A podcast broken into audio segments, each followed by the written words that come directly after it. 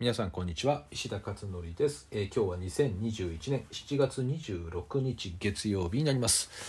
えー、とまた新たな1週間が始まりましたね。えー、と4連休がちょうどね終わって、えまあ社会人の方は、えまあ、通常通りのまたね今日からの活動というふうになると思います、まあ、子どもたちはね夏休みが今まだ始まったばかりということですよね。えー私はもう二十歳の時に起業してから塾をね始めて、えー毎年夏というのは夏期講習やってましてですねこの時期は1日ね10時間ぐらい教えてましたね毎日連日。朝から晩までいろんな学年のね子どもたちを教えていたので。でこれがねきついんですよねやっぱり。20代30代のね若い時でも結構きつくて、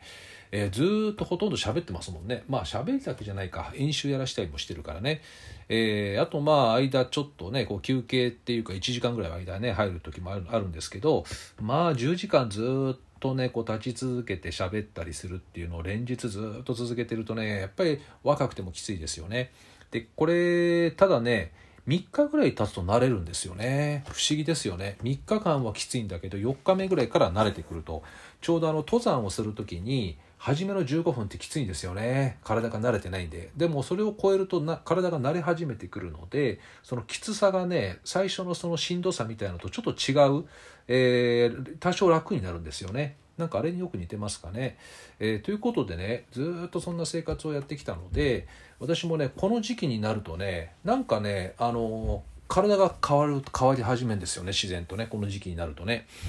えー何かねこの夏休みっていうのは、まあ、夏期講習がね、えーやってる時にその感じていたのは夏期講習って位置づけはですね1学期ずっとこう勉強してきますでしょ子どもたちが。で夏に一気にドーンとワンステージ上に上げるんですね。で2学期からまたそのステージ上がったステージからまた徐々に上げていく。で次冬でもう一段階ドンと上げていくみたいなこういったやり方をしているので、えー長期休みっていうのはステージを上に上げていく時期というふうにいつも思ってたんですよね。でということは、えーこれはね私もねそういう意識を持ってずっとやっていたからいまだにですねこの夏休みという期間に自分自身もねワンステージ上に上げなきゃいけないなっていうような意識に毎年なるんですよね。だからまあ一人集中講集中夏期講習みたいなね、えー自分自身のですね私自身のなんかやらないとみたいななんかそんな感覚にいつもね襲われるんですね、えーなので、まあ、この夏休み中はですね、まあ、またいろんなことをちょっと学ぼうと思ってますけど、まあ、学びっつってもね、まあ、本が多いですよね。本とかあとまあ音声もねむちゃくちゃ聞きますからね。あのいろんな人のね音声。で動画も見るけれども YouTube 見るけども、まあ、結構厳選してるかな。あのいいものもあればね、まあ、悪いって言ったらあれだけどあの質の低いものいっぱいあるんですよねやっぱりね。だから少しこの判断をね誤らないようにしなきゃいけないのでセレクションしなきゃいけないんで、えそんなに数は多くないですけどね。で書籍に関してはやっぱり歴史があるだけあってですね、まあ、それなりに出版社が許可してね出してるってこともあってそうそうねあの外れた本っていうのはあんまりないかな。まあいろんな本があるんでねあのもちろん自分に合わないっていう本もあるんですけどまあ、本が一番なんかねこう安く手に入る手に入ってしかも質が高いかなっていう感じがしますね。えーまあ、紙もそうだし Kindle のねあの Kindle だともう一気に瞬間的にダウンロードできるんでその場で読めるんで、えーそういった形でね学んだりもしますし、えー明日のブログでまたこの学びについては少し書こうかと思ってますが、えとにかくこの夏というのは、まあ、そういうね、えなんか自分をステージ一つ上げるというなんかそんな感じにね、えいつもね思ってるっていうところですね。でブログに書いたのは、まあ、その辺をちょっと前半少し書いて、えー後半ですね今回このメンターというねテーマで書いてみたみました。メンター。メンターでメンタリングから来てますよね、まあ、精神的なあのーなんだろうこう支えというのかな、えーそれを与えてくれる人。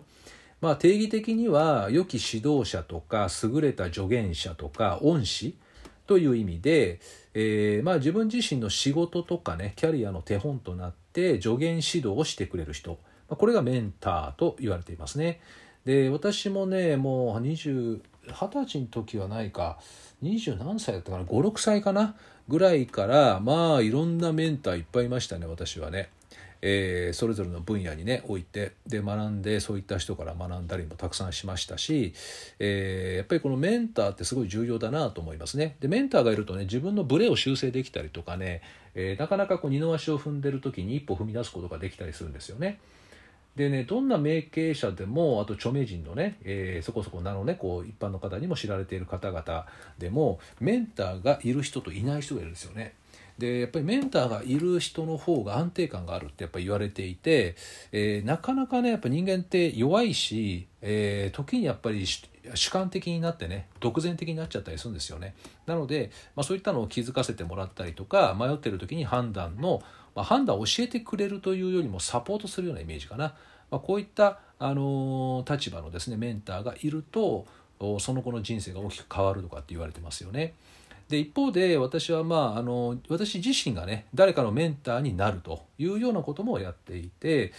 まあこれまでねあの経営とか教育は33年間やってるので、え経営分野だったりとかあとは教育の分野だったりとか、まあ、そういった経験とか知見がねえー、あったり、まあ、人脈もねそこそこできてますからねいろんな意味で。なのでそういった形で、あのまあ、誰かのメンターになっていくっていうこともやるんですよね、まあ、特に経営社会っていうのは私やってるんであの21世紀型経営社会とあと教育関係のね教育経営社会って2つやってますけど、まあ、こういった方々のメンバーにとって私をねメンバーあのメンターとして自由に使っていただいていいですよっていう、まあ、そんな感じのねこともお伝えしたりもしていますね。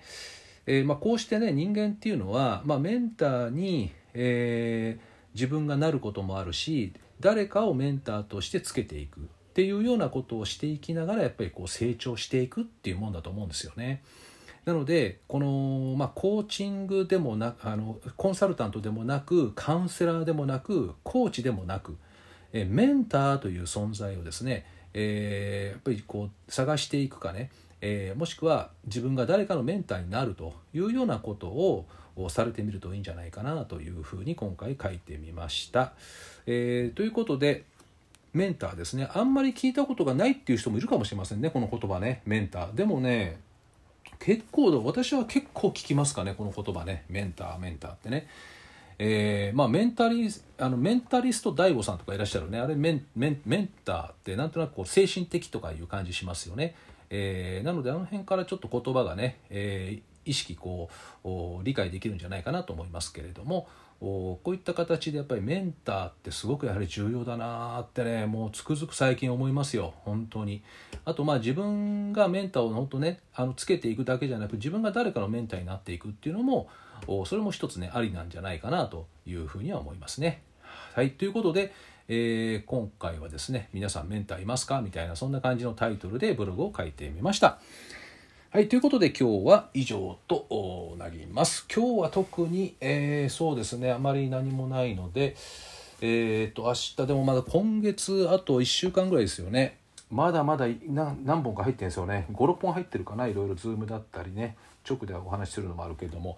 あとはまあ執筆もねちょっといろいろ連載もあったりして、えー、まあなんとかあまたルーチンルーチン的な仕事をコツコツとね今週も続けていくということになります。えー、ということで皆さんもですね、また新たな1週間頑張っていきましょう。では、えー、また明日お会いします。